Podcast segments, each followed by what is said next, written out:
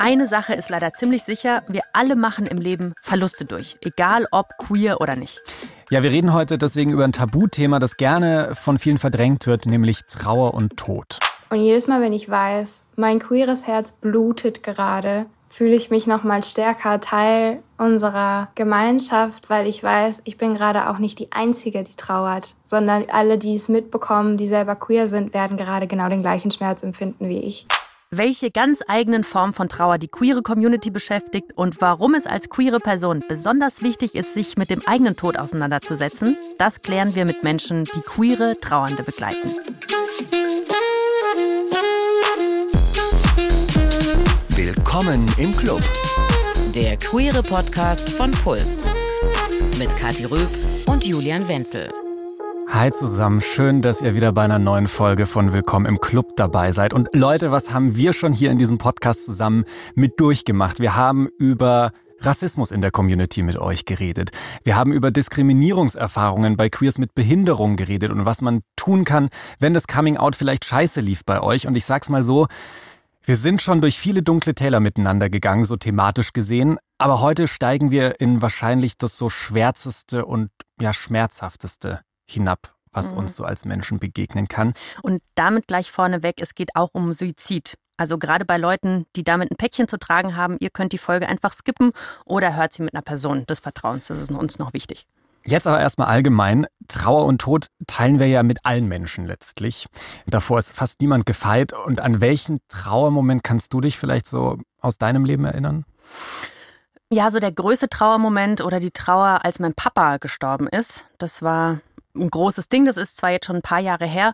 Und das Spannende ist, dass mich heute noch so ganz unverhofft diese tiefe Verbindung manchmal überkommt und ich dann einfach ganz, ganz viel Traurigkeit spüre. Ne? Also das kommt total spontan, keine Ahnung, wenn ich einen bestimmten Vogel höre, mhm. den er mir gezeigt hat oder so. Ne? Aber gleichzeitig dazu kommt dann auch immer so eine Freude, weil ich ihn eben kennengelernt habe und er mein Papa ist und immer sein wird. Ja. Bei ja, dir?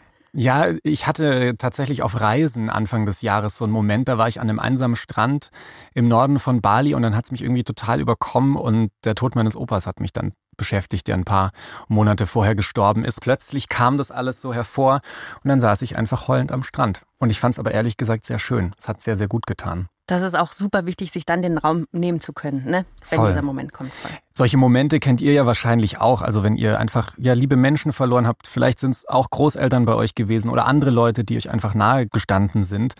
Und spannend ist da ja aber auch, dass wir um Leute trauern können, die wir gar nicht persönlich gekannt haben. Das geht ja auch. Also einfach weil uns vielleicht ihre Geschichte bewegt hat oder weil sie für uns eine Bedeutung hatten, weil wir sie vielleicht von Social Media oder aus dem Fernsehen oder von Podcasts gekannt haben.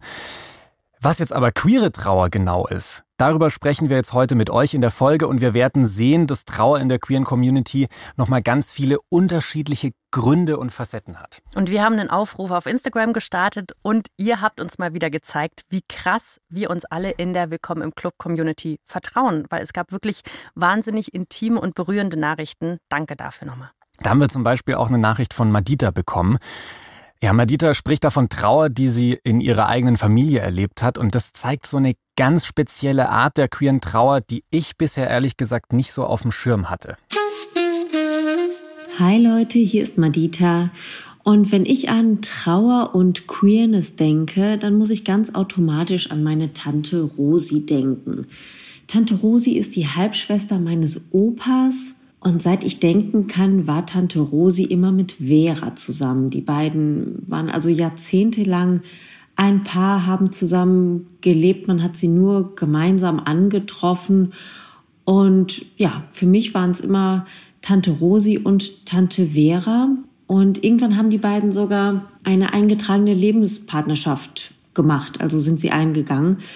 Und irgendwann ist äh, Vera leider sehr krank geworden. Sie hatte Krebs und ist äh, letztendlich auch daran gestorben, äh, was natürlich sehr traurig ist, aber was mich auch nochmal besonders betroffen gemacht hat, war, dass Tante Rosi auch nach dem Tod von Vera überall erzählt hat, nee, wir waren ja kein Liebespaar, wir waren Freundinnen und es war praktisch zusammenzuleben und dass wir diese Lebenspartnerschaft eingegangen sind, das hatte auch ausschließlich praktische Gründe und ja, ich als lesbische Frau finde es natürlich total schrecklich und beklemmend zu sehen, dass diese Generation von lesbischen Frauen, denn Tante Rosi und Tante Vera waren lesbische Frauen, einfach nicht zu äh, ihrer Identität, zu ihrer Liebe stehen durften und dass diese Angst vor der eigenen Identität sogar den Tod der Partnerin noch überschattet. Und ja, ich finde es sehr traurig,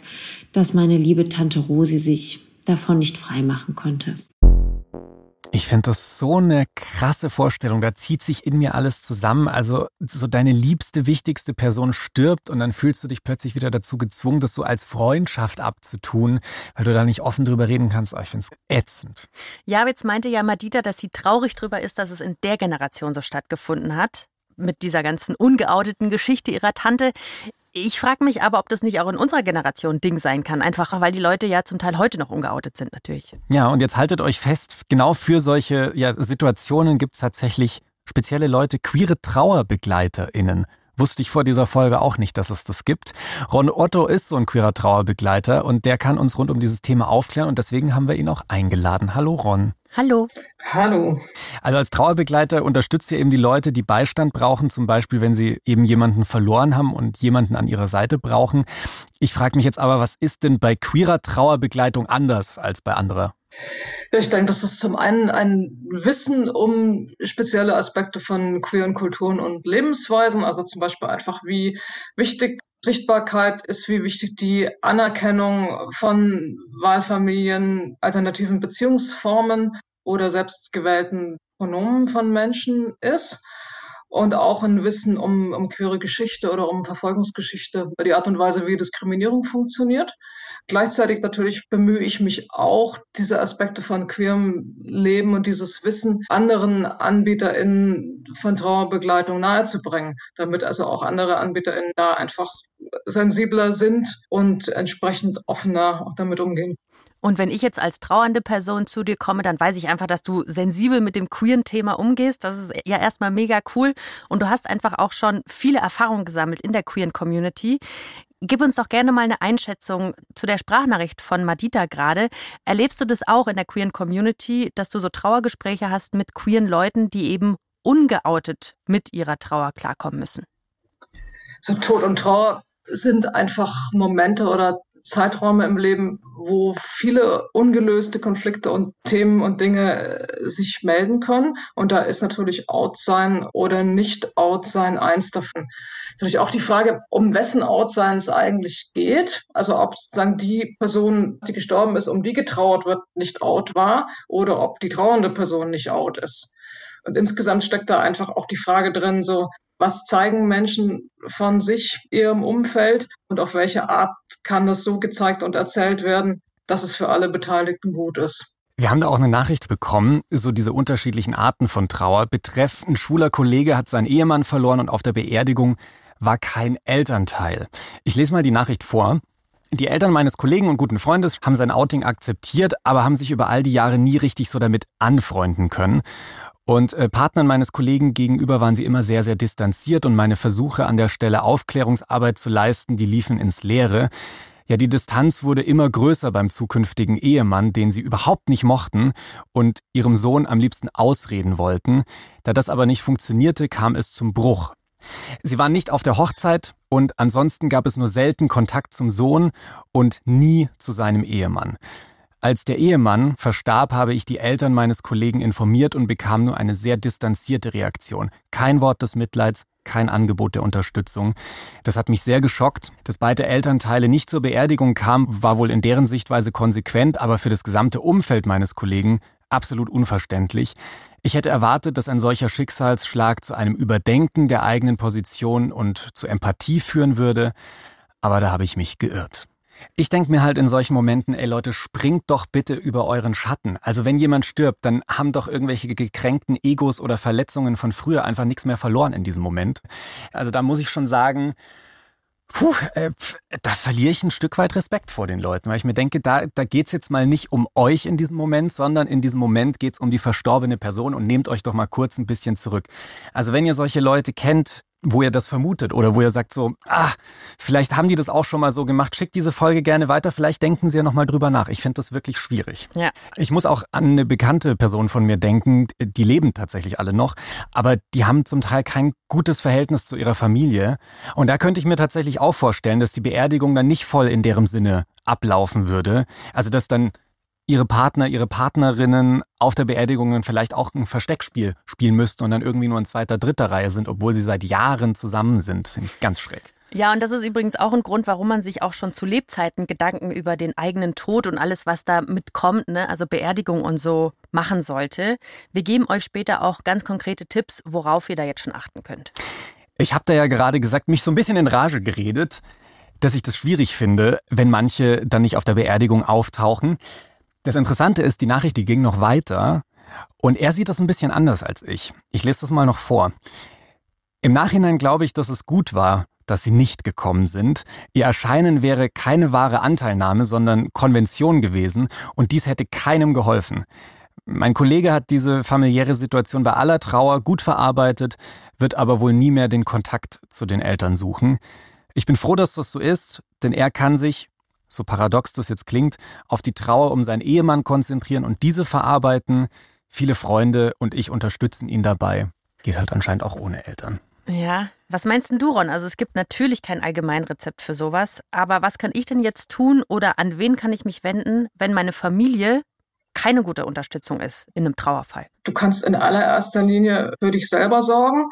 Du kannst schauen, dass du am besten vorher schon dir queere Unterstützungssysteme selber aufbaust und mit diesen Menschen Dinge tust, die dir gut tun. Queere Unterstützungssysteme, da will ich ganz kurz einhaken. Also du meinst so Leute in deinem Umfeld oder vielleicht auch Beratungszentren schon vorher aufsuchen? Genau, also das kommt eigentlich aus dem Englischen, das sogenanntes Web, Web of Care, also sich einfach Netzwerke, Unterstützungsgeflechte tunlichst dann im Leben aufzubauen, wenn es dir gerade gut geht und wenn es schön ist, sich einfach gegenseitig auf verschiedene Arten zu unterstützen.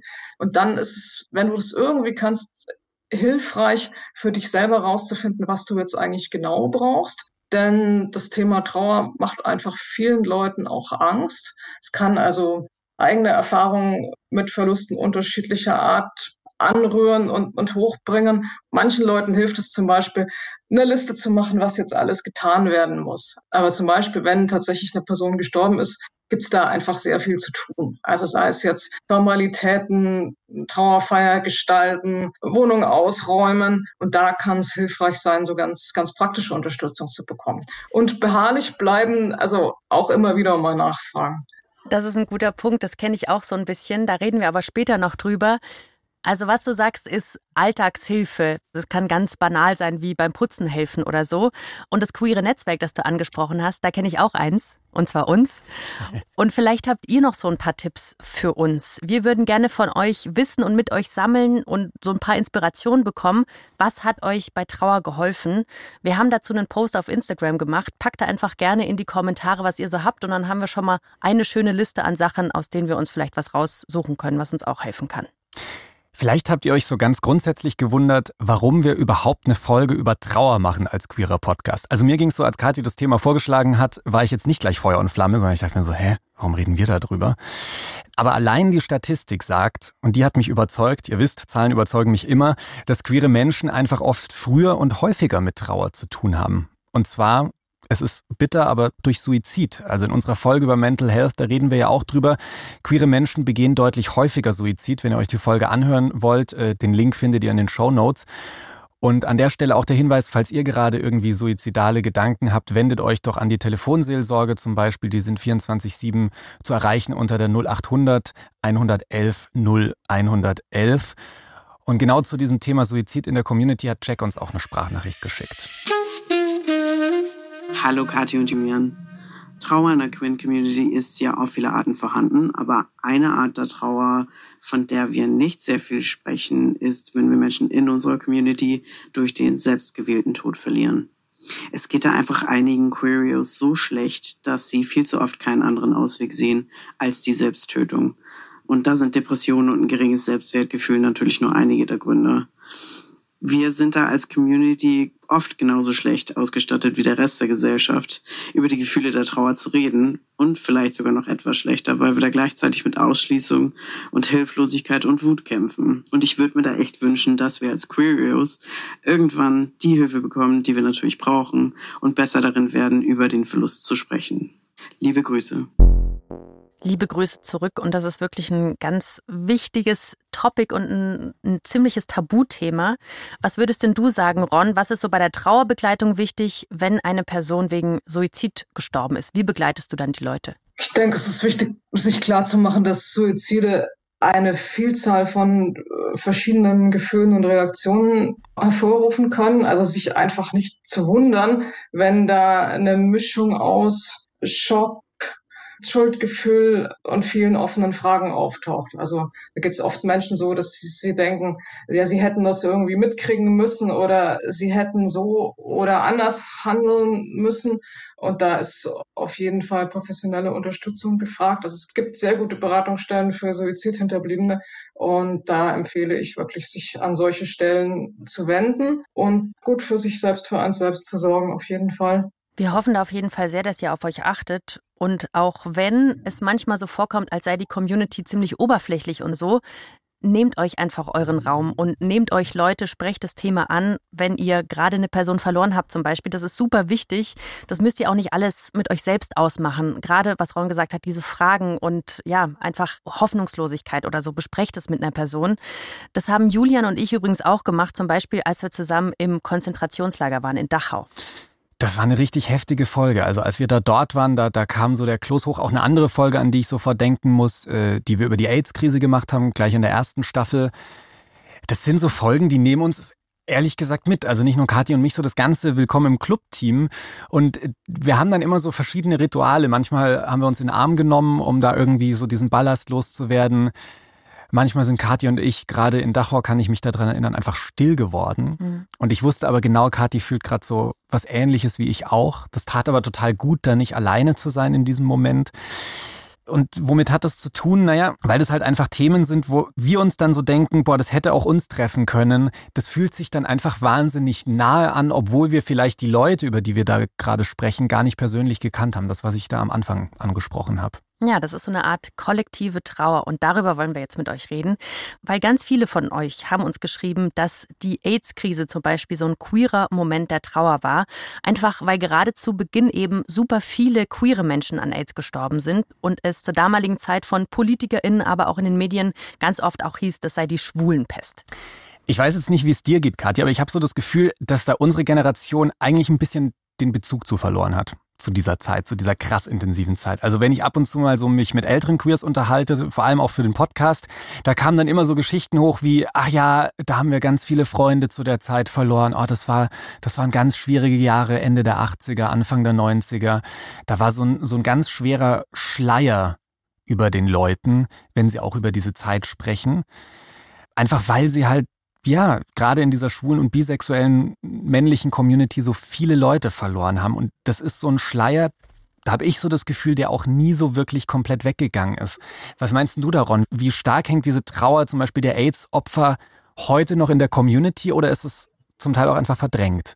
Also ich spüre die schon noch. Es liegt aber vielleicht auch daran, dass ich einfach auch älter bin und noch mitbekommen habe, wie die letzten Langzeitüberlebenden gestorben sind. Es hat sich aber natürlich einfach durch die äh, neuen medikamentösen Behandlungsmöglichkeiten und durch PrEP hat sich da einfach was verändert. Aber trotzdem habe ich den Eindruck, dass es sich da so um eine Art ja auch kollektiven Trauma handelt. Denn da ist einfach fast eine ganze Generation überwiegend von schwulen Männern, also Männern, die mit Männern Sex haben, die sind gestorben und die fehlen jetzt.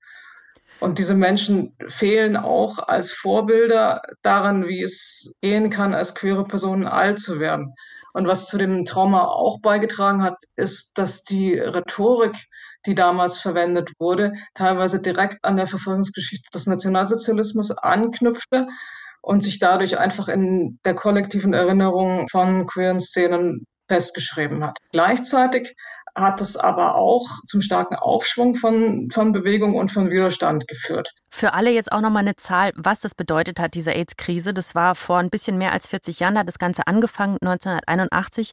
Und bis heute sind 36,3 Millionen Menschen an Folgen von AIDS gestorben.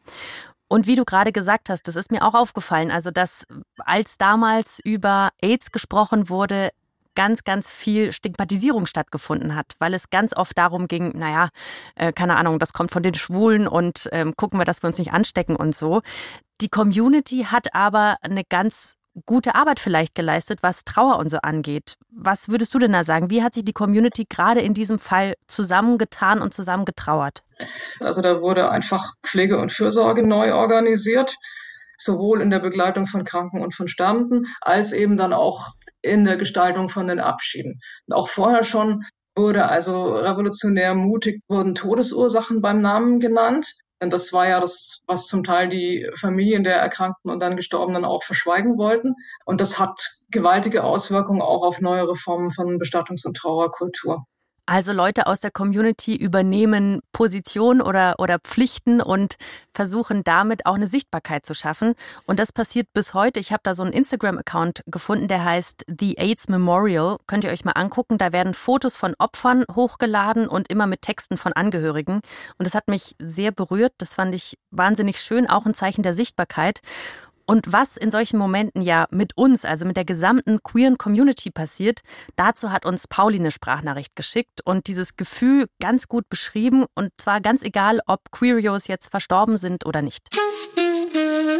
Dann gibt es da noch so eine Form von queerer Trauer, die für mich wie ein Netzwerk funktioniert. Also es ist in meinen Augen eine besondere Form von Empathie, die ich spüre, wenn jemand zum Beispiel gedeadnamed wird oder misgendert wird oder wenn ich mitbekomme, dass jemand gegen seinen Willen geoutet wird. Es ist schon fast so ein bisschen, als wäre da eine Verbindung zu dieser Person auf Basis ihrer Queerness. Und jedes Mal, wenn ich weiß, mein queeres Herz blutet gerade, fühle ich mich noch mal stärker Teil unserer Gemeinschaft, weil ich weiß, ich bin gerade auch nicht die Einzige, die trauert, sondern überall auf der Welt oder je nachdem, wo es passiert.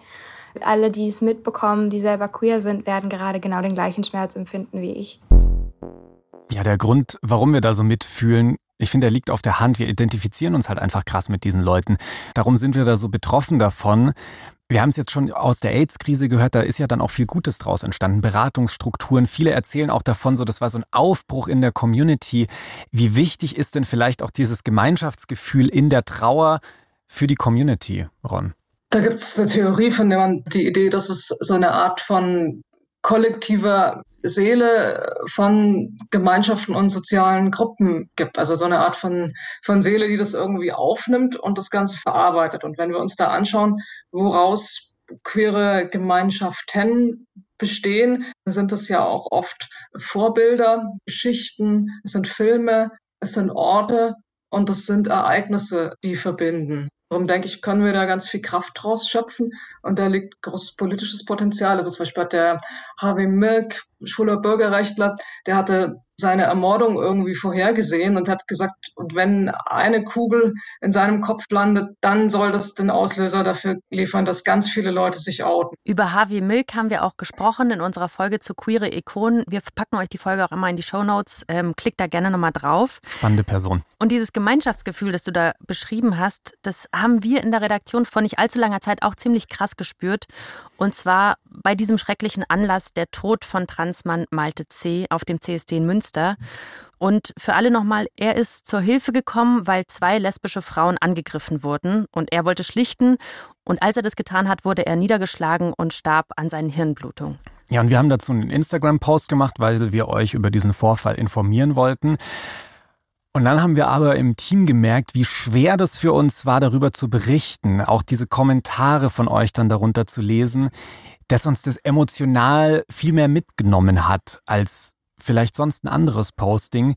Und wir haben uns dann privat noch abends Nachrichten geschrieben, hin und her. Auch unsere Kollegin Melina, die das ganze Community Management macht zu dem Post, hat gesagt, so, dass es echt nicht leicht für sie war in dem Moment. Weil in dem Moment waren wir auf der einen Seite JournalistInnen, aber eben halt auf der anderen Seite auch Teil der queeren Community. Und gerade in der Rolle sozusagen haben wir wahnsinnig viel Trauer und Schmerz empfunden. Das war ein wahnsinniges Spannungsverhältnis, was da in uns war. Vielleicht ging es euch da ähnlich zu der Zeit und überall in Deutschland gab es dann auch Gedenkfeiern für Malte. Leute haben sich also versammelt und gemeinsam getrauert. Jana zum Beispiel. Jana war auf der Gedenkfeier in Hamburg und für Jana war das so ein wahnsinnig wichtiger Moment, um Abschied zu nehmen. Ich habe es als sehr heilsam empfunden, Solidarität auszudrücken und zu trauen um jemanden, den ich nicht mal kenne, hat mir einfach nochmal gezeigt, dass wir diskriminierende und ausgrenzende Erfahrungen als LGBTQI-Plus-Community doch kollektiv auch machen. Natürlich kommt es in anderen Formen und Farben und Transfeindlichkeit ist besonders widerlich. Ja, dieses kollektive Trauen und Raum dafür zu haben, war mir gar nicht so bewusst, wie wichtig das ist. Also Kathi weiß, dass ich sonst eher so ein abgebrühter, schon auch eher distanzierter Mensch bin. Cold Fish. Aber innen drin ganz warm und liebevoll. Also mich packt sowas jetzt grundsätzlich jetzt nicht so schnell. Aber der Fall von Malte C., der hat mich dann doch ganz schön mitgenommen. Und zwar besonders, weil es einfach so viele Leute bewegt hat. Also so viele haben geweint, so viele Leute haben was auf Social Media dazu gepostet. Und das war nicht irgendwie, ich setze mal schnell einen Post ab, sondern da waren Leute am Boden zerstört. Das hat sich übertragen. Diese Wut, diese Trauer, die hat sich dann auch auf mich übertragen. Und ich glaube, hätten nicht so viele Leute in diesem Moment um Malte C. getrauert, dann hätte ich einfach weitergemacht. Business as usual, irgendwie geht's ja immer wieder weiter. Aber so haben die anderen mir durch ihre Trauer so dieses Zeichen gegeben, hey, es ist voll okay, jetzt auch mal innezuhalten und sich da die Zeit zu nehmen und das irgendwie zu verarbeiten. Ron, wie hast denn du als Trauerbegleiter diesen Tod von Malte C. miterlebt? War das ein Thema für dich? Ganz konkret hatte ich so eine Mischung aus Schock, Schock, Schreck, nicht schon wieder für mich und meine Community sorgen wollen und für mich auch klar kriegen zu wollen, so wie viel Informationen möchte ich, brauche ich, tut mir jetzt gerade gut. Und dann relativ schnell hatte ich den Eindruck, sprangen diese Netze von gegenseitiger Unterstützung an. Also dass halt Menschen sich gegenseitig Nachrichten geschickt haben, so äh, hast du das mitbekommen, kannst du Unterstützung brauchen, was tut dir jetzt gut, wie gehen wir, wie gehen wir damit um? Und zum Glück gab es ja dann auch an vielen Orten Mahnwachen und Aktionen. Und dann sehe ich natürlich auch einen politischen Aspekt, hm, dass es wichtig ist, dass dann auch PolitikerInnen da sich dazu positionieren, sich äußern, sich solidarisieren und entsprechend auf der politischen Ebene mehr Schutz vor Diskriminierung ermöglicht wird. Das finde ich noch einen ganz wichtigen Punkt, dass du jetzt als Trauerbegleiter da ja auch kein Stein bist, der so abgeklärt irgendwie diese, ja, diese verschiedenen Formen von Trauer an sich vorbeiziehen sieht, sondern dich packt sowas ja auch. Du bist in dem Moment jetzt nicht nur da, um zu helfen, sondern dich ergreift das auch. Ja, völlig klar. Jetzt haben wir schon diese Rituale angesprochen, also sowas wie eine Mahnwache, die es bei Malte C zum Beispiel gab, oder halt auch Beerdigungen. Wie wichtig sind denn solche Rituale, gerade wenn es ums Thema Tod und Trauer geht? Also Rituale sind insgesamt wahnsinnig wichtig im Leben. Ich denke, weil sie zum einen die Dinge wieder in, in irgendeine Art von, von Klarheit oder in Muster oder an einen Platz, der passend ist, bringen.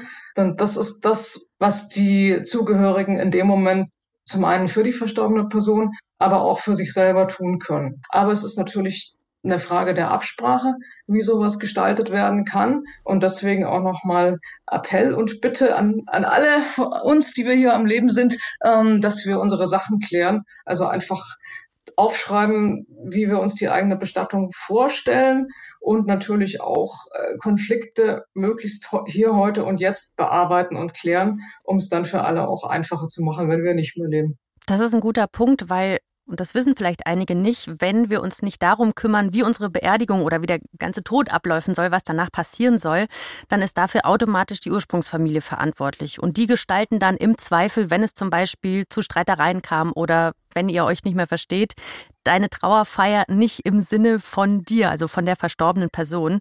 Und das kann gerade bei queeren Verstorbenen eben ziemlich wilde Folgen haben.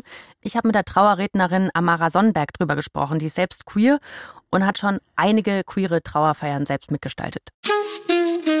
Wie mache ich denn das konkret und an wen muss ich mich da wenden, wenn ich das einfach in die eigene Hand nehmen will? Also es gibt Vorsorgevollmachten und Patientinnenverfügungen und da kann man einfach eine ganze Menge schon festlegen. Also in den Vorsorgevollmachten kann man eben festlegen, wer soll sich um mich kümmern, wenn ich selber nicht mehr kann. Und in den Patientinnenverfügungen, da gibt es ja nicht nur Kästchen zum Ankreuzen. Also die sind natürlich total gut und wichtig und es ist wichtig, sich damit wirklich auseinanderzusetzen, was heißt das alles. Da kann man übrigens auch ganz toll mit Hausärztinnen drüber sprechen, wenn man da Fragen hat. Aber man hat eben auch die Möglichkeit, an diese Verfügung noch einen Freitext anzuhängen, wo man dann reinschreiben kann, wie stelle ich mir meine Beisetzung vor, was wünsche ich mir direkt nach meinem Tod, was möchte ich, dass mit meinem Körper passiert, wenn ich zum Beispiel sage, ich fände es total schön, wenn mich dann meine Zugehörigen, meine Wahlfamilie eben wäscht und ankleidet und was für eine Art von Trauerfeier ich mir wünsche, das kann man da alles mit dazu schreiben und man kann sich diese Vollmachten alle als Vorlage runterladen im Netz. Da gibt es sogar richtig gut geführte Möglichkeiten, die einen eben durch diesen ganzen Prozess des Ausfüllens führen und auch nochmal erklären, wie das funktioniert. Und damit ist schon mal ein ganz großer erster Schritt getan. Wichtig ist es aber auch natürlich, mit den Menschen ins Gespräch zu gehen, die man da einträgt, damit die auch wissen, dass das existiert. Und im Bestfall natürlich eben auch eine Kopie bei diesen Menschen zu hinterlegen, eine Kopie vielleicht bei der Hausärztin zu hinterlegen. Man kann solche Kopien, genau wie Testamente, auch bei NotarInnen hinterlegen aber dass einfach klar ist in dem Todesfall, dass alle wissen, okay, es gibt eine Verfügung, wie es jetzt weitergehen soll. Und ich mache das tatsächlich ungefähr alle zwei Jahre. Einfach um mich nochmal damit auseinanderzusetzen, sind die Wünsche, die ich da reingeschrieben habe, immer noch die, die jetzt aktuell sind. Und es geht nicht darum, dass es detailliert bis ins Kleinste aufgeschrieben ist, weil schlussendlich ist die Trauerfeier ja besonders auch für die Leute, die bleiben. Ich habe gerade sowas von meinem Freund im Ohr, der das schon immer wieder mal angesprochen hat und mit mir angehen will, so diese Sachen vorzubereiten. Ich habe es bisher nie angepackt. Ich habe immer gesagt, ach, jetzt ist doch, ach, ist gerade so schönes Wetter draußen, lass mal lieber wieder rausgehen. So, ich habe es immer wieder ein bisschen verdrängt. Aber natürlich ist es total sinnvoll. Also egal, ob ihr euch jetzt mit eurer Ursprungsfamilie versteht oder nicht, bei Patientinnenverfügungen wird nämlich auch geregelt, was im Falle einer Krankheit mit euch passiert oder wer da dann die Verantwortung übernehmen darf. Sollte ich mich mal drum kümmern, ja. Ja, wir packen einen Link in die Shownotes, Julian, für dich. Danke. Aber auch für mich, muss ich ehrlich gesagt auch für sagen. Euch. Auch für euch. Und da könnt ihr euch einfach selbst organisieren und mal durchklicken und äh, gucken, wie das so läuft und was ihr so machen könnt. Ja, und ganz unabhängig davon, wer auf eurer Trauerfeier sein soll, es gibt ja die Möglichkeit, da sehr aktiv auch vorneweg mitzugestalten, wie die aussehen soll. Also was da so passiert, welche Mucke läuft, was angezogen werden soll, welche Blumen da rumliegen. ähm, du machst ja sehr viele Gedanken, wie ich da höre. Ja, darüber habe ich mir tatsächlich schon viele Gedanken gemacht. Wenn ich jetzt aber gerade so queere Trauerfeier höre, dann denke ich irgendwie als erstes an CSDs und irgendwie Leute, die in Drag kommen und ganz viel Emotionen. Schwarz gekleidete Einhörner. Ja, zum Beispiel so kann es natürlich sein, aber so muss es nicht sein, hat Amara auch erzählt. Das ist schlussendlich immer eine ganz, ganz persönliche und intime Entscheidung. Also nur weil es eine queere Trauerfeier ist, müssen wir da jetzt irgendwie nicht zwölf lila Einhörner haben, die Regenbogenkonfetti schmeißen. Also ich meine, klar, kann es natürlich sein, so, wenn das das ist, was für euch sich richtig anfühlt. Aber zum Beispiel kann man eben auch schauen, wenn man in einem Club total gern gefeiert hat oder in einer queeren Kneipe total gern war, dass man da zum Beispiel anfragt, hey, wie sieht es aus? Wir haben hier eine Trauerfeier und die Person war immer total gern bei euch. Das war ein Safe Space für sie. Können wir die Trauerfeier bei euch machen? Um da dann einfach nochmal so einen Lieblingsort zu würdigen. Musik ist natürlich immer ein wahnsinnig großes Thema. Ich glaube, es gibt echt eine Top 10 der Bestattungsplaylists. So, Ave Maria ist ganz häufig mit dabei. Time to Say Goodbye ist, glaube ich, auch so ein Klassiker, der in den Top Ten ist. Aber da muss man natürlich nicht etwas nehmen, was jetzt besonders wahnsinnig getragen ist oder wo man sich denkt, oh ja, das muss jetzt sein, weil es ist eine Trauerfeier. Es darf natürlich auch immer einfach gerne die Musik sein, die die Person total gern gehört hat. Da wäre bei mir jetzt wahrscheinlich As It Was von Harry Styles gerade vorne mit dabei. Ähm, Super. Ja, da würdest du sagen, so Unterscheiden sich dann überhaupt queere Trauerfeiern jetzt von anderen oder wo ist da der Unterschied, wenn es einen gibt? Der Unterschied ist für mich vorrangig darin, wie diese Trauerfeier gestaltet wird hinsichtlich der Teilnehmenden. Also im Bestfall ist es natürlich so, dass sich Wahlfamilie und Herkunftsfamilie total gut verstehen und gemeinsam die Trauerfeier und die ganze Beerdigung planen und gemeinsam schauen, möchte von uns jemand was sagen, wer möchte was sagen, dass alle Zugehörigen also auch die hinterbliebenen PartnerInnen der verstorbenen Person benannt werden und auch genau als die, die sie waren und dass da jetzt nichts verschwiegen wird, um ein heteronormatives Bild aufrechtzuerhalten, was gar nicht existent war, dass bei verstorbenen Transpersonen eben auch der richtige Name und nicht der Dead Name genommen wird. Das sind Sachen, die, denke ich, mit die größten Unterschiede machen. Und das sind eben auch Fallstricke, die passieren können, wenn eine Trauerfeier zurückgegeben wird an eine Herkunftsfamilie, mit der kein guter Kontakt bestanden hat, dass keine Rücksicht darauf genommen wird, wo die Bestattung stattfinden soll.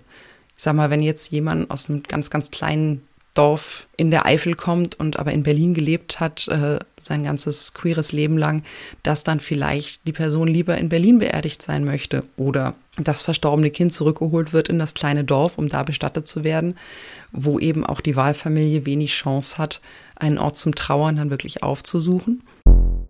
You know it's not the same as it was. Oh, das habe ich jetzt im Ohr. Wahrscheinlich werde ich da ewig und für immer an dich denken. Ich bin nächstes Jahr auf dem Konzert bei ihm. Puh, werde ich ja. heulen wahrscheinlich. Und danach bist du herzlich eingeladen, bei mir abzudancen. Wir alle auch. Aber vielleicht ändert sich das noch. Ja. Aber gut. Was ich jetzt noch ganz wichtig finde, es geht ja nicht nur darum, irgendwie der Person, die verstirbt, eine schöne Feier zu bereiten. Es bleiben ja auch sehr, sehr viele trauernde Leute zurück, wenn eine Person verstorben ist. Und da weiß ich dann oft nicht so richtig, wie verhalte ich mich denn jetzt denen gegenüber, die da zurückgeblieben sind. Da ist ja oft auch ganz viel Überforderung im Spiel. Ihr merkt es mir wahrscheinlich schon an. Was würdest du denn da sagen, Ron? Wie kann ich denn für trauernde FreundInnen da sein am besten?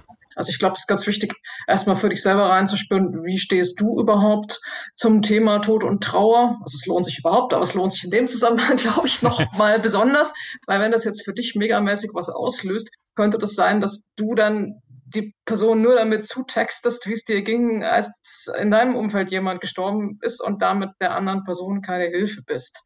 Das ist, glaube ich, wirklich wichtig, erstmal hm, im eigenen Selbst ein bisschen aufzuräumen, bevor ich Angebote formuliere. Und dann, wie ich vorher schon gesagt habe, Präsenz zeigen, präsent bleiben, Angebote machen und vor allen Dingen dich, dich nicht wundern über Reaktionen, denn Trauernde sind einfach in einem Ausnahmezustand. Also wenn Dinge nicht mehr so sind, wie sie vorher waren, löst das einfach eine Vielzahl von Reaktionen aus. Also es ist auch wichtig, dass du dich von der Vorstellung verabschiedest, den Trauernden müsste es nach dieser oder jener Zeit äh, wieder gut gehen und überhaupt möglichst wenig Anspruch von dem, wie du denkst, wie Trauer sein soll, an die Person hinzutragen.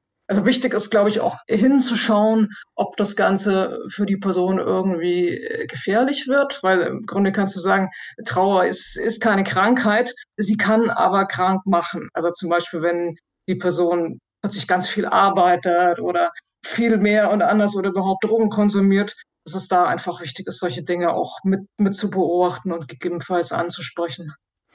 Ich habe von einem Instagram-Account sehr viel über das Thema Trauern gelernt. Tatsächlich sowohl über meine eigene Trauer als auch, wenn ich einer Person helfen will oder sie unterstützen will, die trauert. Und dieser Account heißt 21 Gramm, der ist vom WDR und der befasst sich mit dem Thema Trauer und Verlust. Und da gab es ein cooles Reel, an das ich mich erinnere. Da waren Sätze zusammengestellt, die trauernde Personen nicht mehr hören können. Und da dachte ich mir, yes, endlich sagt's mal jemand und spricht es an. Folgt denen also gerne, wenn ihr einfach noch mehr Content wollt zu Trauer und Tod? Offen gesagt, es sind ganz schön schwere Themen. Ich muss das jetzt schon auch erstmal so ein bisschen sacken lassen, weil Ron uns auch so viel mit an die Hand gegeben hat, worüber ich mal nachdenken sollte, will. Worüber wünschst du dir denn, dass wir in Zukunft einfach mehr reden? Ja, über die Schönheit des Lebens. Also ich merke, dass mich gerade auch für diese Arbeit motiviert, eben die, die Schönheit und, und Freude und Vielfalt von queerem Leben zu zelebrieren. Denn das ist mit die beste Präventionsarbeit. Das nehme ich auch aus der Folge mit, diese Community Care. Also, dass wir uns auch in der Community Ankerpunkte setzen und mit Leuten einfach auch über Trauer sprechen. Das hilft und stärkt auch unsere queere Gemeinschaft, finde ich. Mhm. Geh nochmal drauf zurück, so an die schönen Momente im Leben häufiger zu denken. Und da bin ich jetzt einfach bei heute. Ich hatte einen wunderschönen Start in den Tag, habe mir was Nettes beim Bäcker geholt. Hier steht ein schönes Gurkenwasser von Kathi auf dem Tisch. Und ich fand die Folge sehr schön mit dir, Ron. Ey, vielen Dank, dass du dabei warst und uns da so einen Einblick gegeben hast. Werde ich mich gerne dran erinnern an diesen Tag. Danke, dass du dabei warst, Ron. Ich danke euch. Ich habe noch einen Tipp für euch. Wenn ihr wollt, schaut euch gerne unseren Kollegen Max aus der NewsWG an. Der hat neulich eine sehr, sehr krasse Aufgabe bekommen und zwar tatsächlich seine eigene Beerdigung zu organisieren. Es war eine sehr intensive Erfahrung für ihn und ihr könnt daraus aber auch was lernen, nämlich worauf es ankommt eben bei so einer Orga und wie unfassbar teuer das sein kann. Das habe ich vor allem mitgenommen. Seht ihr in der ARD-Mediathek einfach mal nach NewsWG suchen oder hier in die Shownotes gucken. Auch verlinkt. Wir freuen uns, dass ihr bis zum Ende durchgehört habt und euch mit uns Gedanken gemacht habt. Schreibt uns gerne auf Insta, was euch bei dieser Folge bewegt hat. Einfach bei Willkommen im Club. Nächste Woche wird es dann nicht ganz so schwer wie diese Woche. Nächste Woche nehmen wir euch nämlich mit zu den Puppies und zum Pubplay, hat Kathi ausprobiert. Oh, das wird wild. Bin ich sehr gespannt drauf. Ich freue mich drauf. Bis dann nächste Woche. Tschö. Bis dann. Redaktion Mila Hahner, Kathi Röb und Alex Reinsberg. Produktion Hanna Meyer. Sounddesign Benedikt Wiesmeier und Enno Rangnick.